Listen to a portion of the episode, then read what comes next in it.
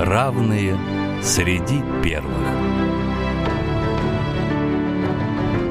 Россия и мир знают о них. Передача о людях с инвалидностью, соединяющих страны и континенты. У микрофона вице-президент Всероссийского общества слепых Олег Смолин.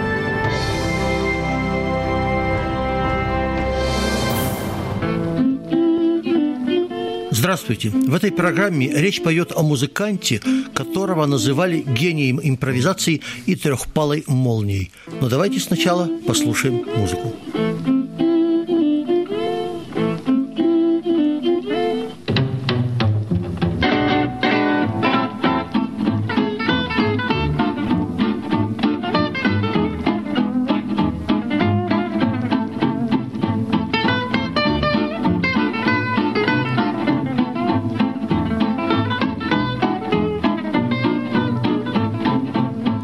Возможно, любители джаза узнали музыку знаменитого цыганского французского гитариста Джанга Рейнхарта.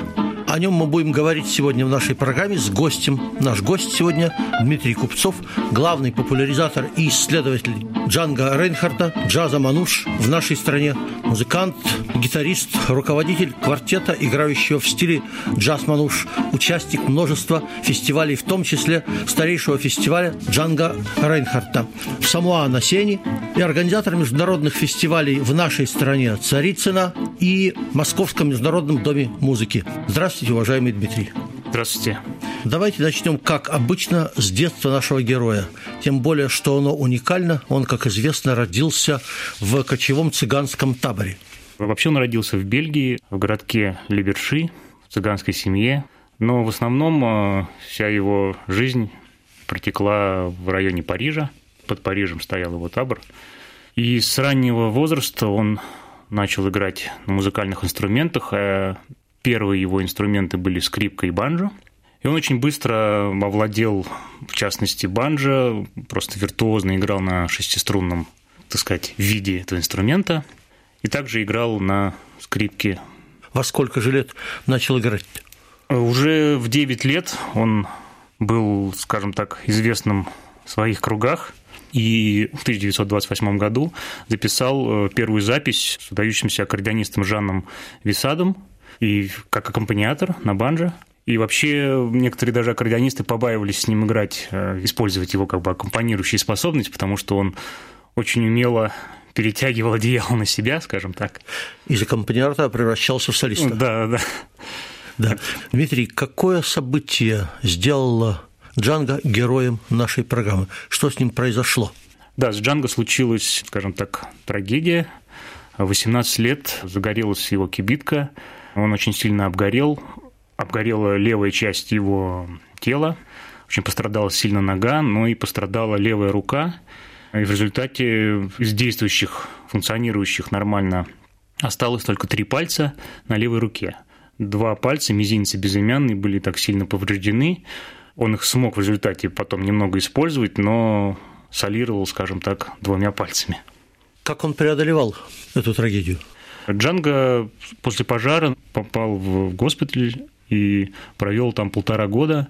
И его брат принес ему гитару, и Джанго постепенно, преодолевая сложности и болевые, так сказать, ощущения, которые вызывала игра на инструменте, он разработал свою технику, и стал просто виртуозом на гитаре. Несмотря на три пальца. Несмотря на, да. Три пальца, он использовал большой палец, можно сказать, что у него да, было три пальца, но он использовал большой палец, в общем, только в аккордах, сжимая как бы шестую, пятую струну вот сверху грифа. Угу. Вдруг нас слушают гитаристы. Да, и кое-что понимают. Но если Паганини играл не на всех струнах, то, наверное, играть не всеми пальцами еще того круче. Давайте послушаем музыкальный фрагмент. Давайте послушаем композицию, которая называется «Бельвиль».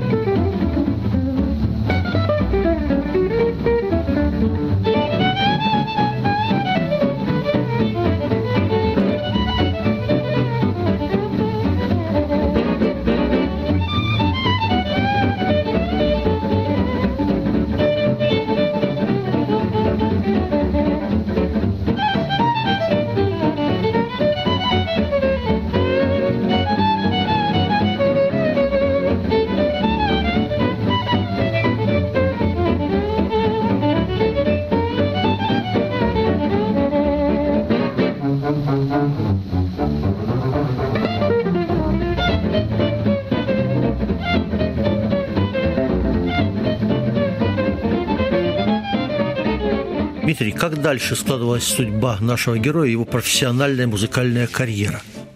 Ну, Джанго Рейнхард какое-то время отправился на юг Франции, и художник Эмиль Савитри познакомил Джанго с американским джазом, дал послушать ему Дюка Эллингтона, э, Луи Армстронга, и Джанго Рейнхард просто влюбился в джаз, считая его идеальным по форме и содержанию. По сравнению с популярной музыкой того времени. Да, он любил всегда классическую музыку, но ему не хватало вот такой формы идеальной импровизационной, и Джанго Рейнхард оценил в джазе, конечно же, импровизационную составляющую, которая была свойственна, я думаю, цыганскому народу, дух свободы, но и нашел такую вот именно инструментальную форму, которой ему не хватало в фольклорной музыке. И как раз в 1932 году в Париже становится очень популярен свинг, пришедший из э, Америки. И Хьюго Панасье, Пьер Нури и Шарль Делане организовывают такой клуб, который называют «Ход-клуб», проводя параллели с американским джазом, ход-джаз. И там начинают проводить концерты известнейших американских музыкантов, как Луи Армстронга, Дюка Эллингтона, Билла Колмана. Там же начинает играть Джанго Рейнхард. И, как я понимаю, к этому периоду как раз относится его знакомство со Стефаном Грапелли. Ну, можно сказать... Расскажите об этом чуть подробнее. Да, чуть-чуть попозже они знакомятся, но интересно рассказывает про это сам Грапелли. Он играл в каком-то заведении и увидел, как зашли компания таких мужчин, скажем так, сели на, за первый столик – и стали внимательно смотреть на него. И э, Грапелли описывает то, что он говорит, я не очень понимал, им нравится, что я играю, или не нравится, что я играю. Зашел Джанго с компанией, то есть цыгане, которые сидят и внимательно слушают, я думаю, насторожили Грапелли, но после концерта Джанго подошел к Стефану и сказал, что очень восхитила его игра, и пригласил к себе в ансамбль. И с тех пор они довольно долго играли вместе – да, они играли до войны, война их разлучила, потом они опять пробовали играть вместе, но да, они, скажем так, такой союз по жизни, я думаю. Ну, к этому мы еще вернемся. А сейчас предлагаю еще один музыкальный фрагмент. Какой, Дмитрий? Давайте послушаем его любопытную композицию, которая называется «Вендреди Трес», «Пятница 13 Пятница 13 Интересное название. Хорошо, давайте. Давайте.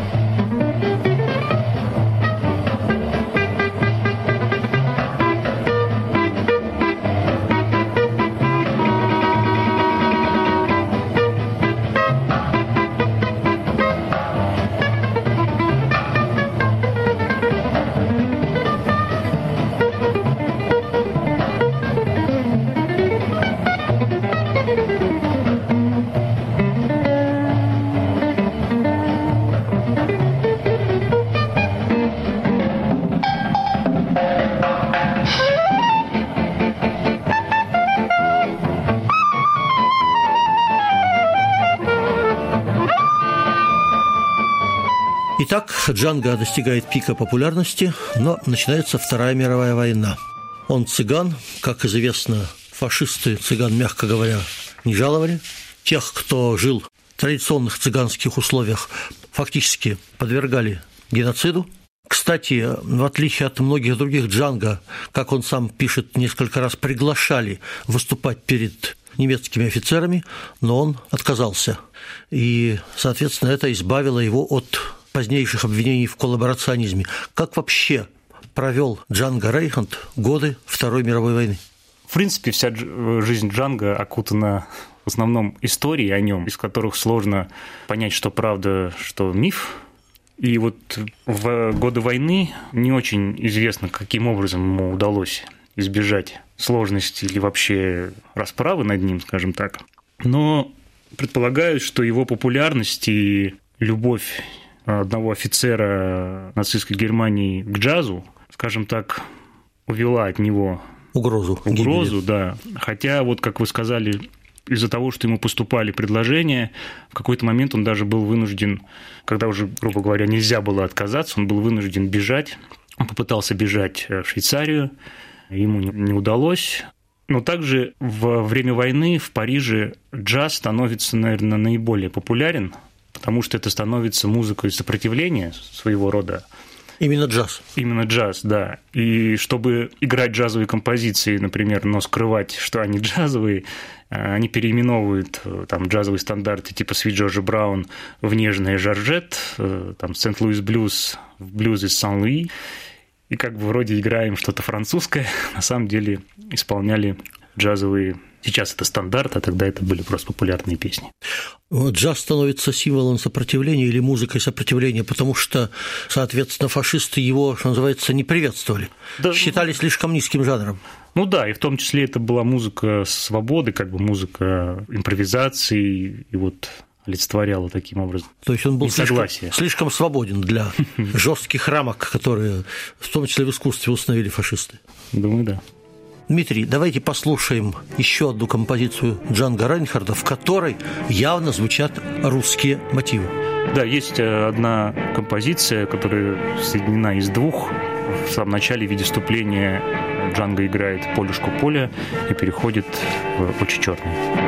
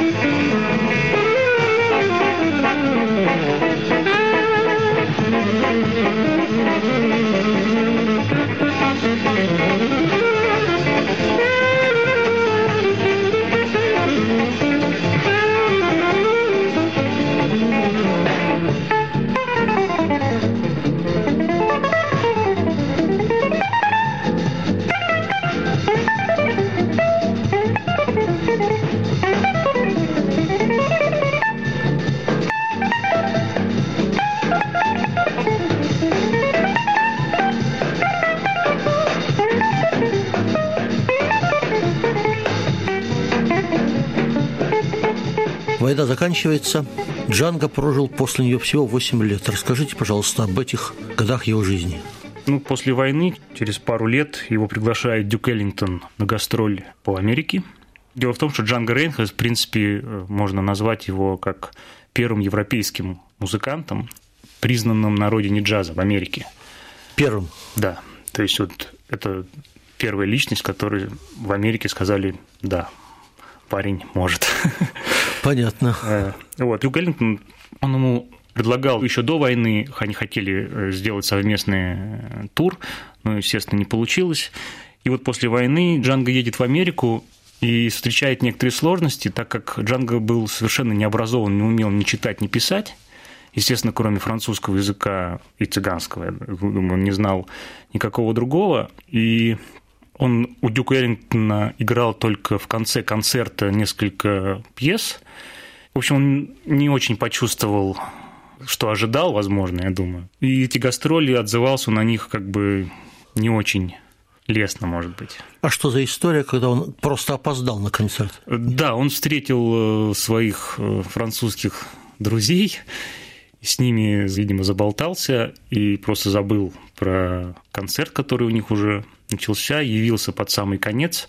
Хоть и публика встретила овациями, но критики не простили. Не простили, да. Ну, конечно, такое неуважение к американской публике. Да, и дело в том еще, что в то время уже начиналась э, электрогитарная эра, и хоть и двухпальцевый, так сказать, метод Джанга, естественно, восхитил публику, но, видимо, игра с оркестром на акустической гитаре было сложным. Для восприятия? Ну да. Скажите, а как складывалась личная жизнь Джанго? Э, Джанго Рейнхарда было две жены. Первая жена, которая как раз была еще до пожара и во время пожара, про нее очень мало чего известно, и не очень понятно, почему он ее бросил. У нее был от нее сын Усон. А более известно про вторую жену и про сына Бабика, который тоже стал в результате музыкантом. И сейчас уже Бабик, к сожалению, умер но есть еще его внук Давид Рейнхард, и вот с ним мне довелось общаться, мы разговаривали. Он как раз сказал, например, про то, каким образом после войны, спустя там пару лет, когда популярна стала музыка бибоп, Джанго Рейнхард немножко опоздал, скажем так, потому что вот этот период войны слегка законсервировал виниловое поступление в Европу, и накопившийся материал за это время после войны на Джанго Рейнхарда просто вывалился вот как уже все это есть, уже это все популярно, уже э, все слушают бибоп, и Джанго Рейнхарду пришлось как-то очень сложно в это вписываться. вписываться и пытаться услышать это, взаимодействовать в новом. То есть он опоздал, что называется, попасть в струю популярной музыки. Ну да, потому что Джанго... Как сейчас говорят, мейнстрим.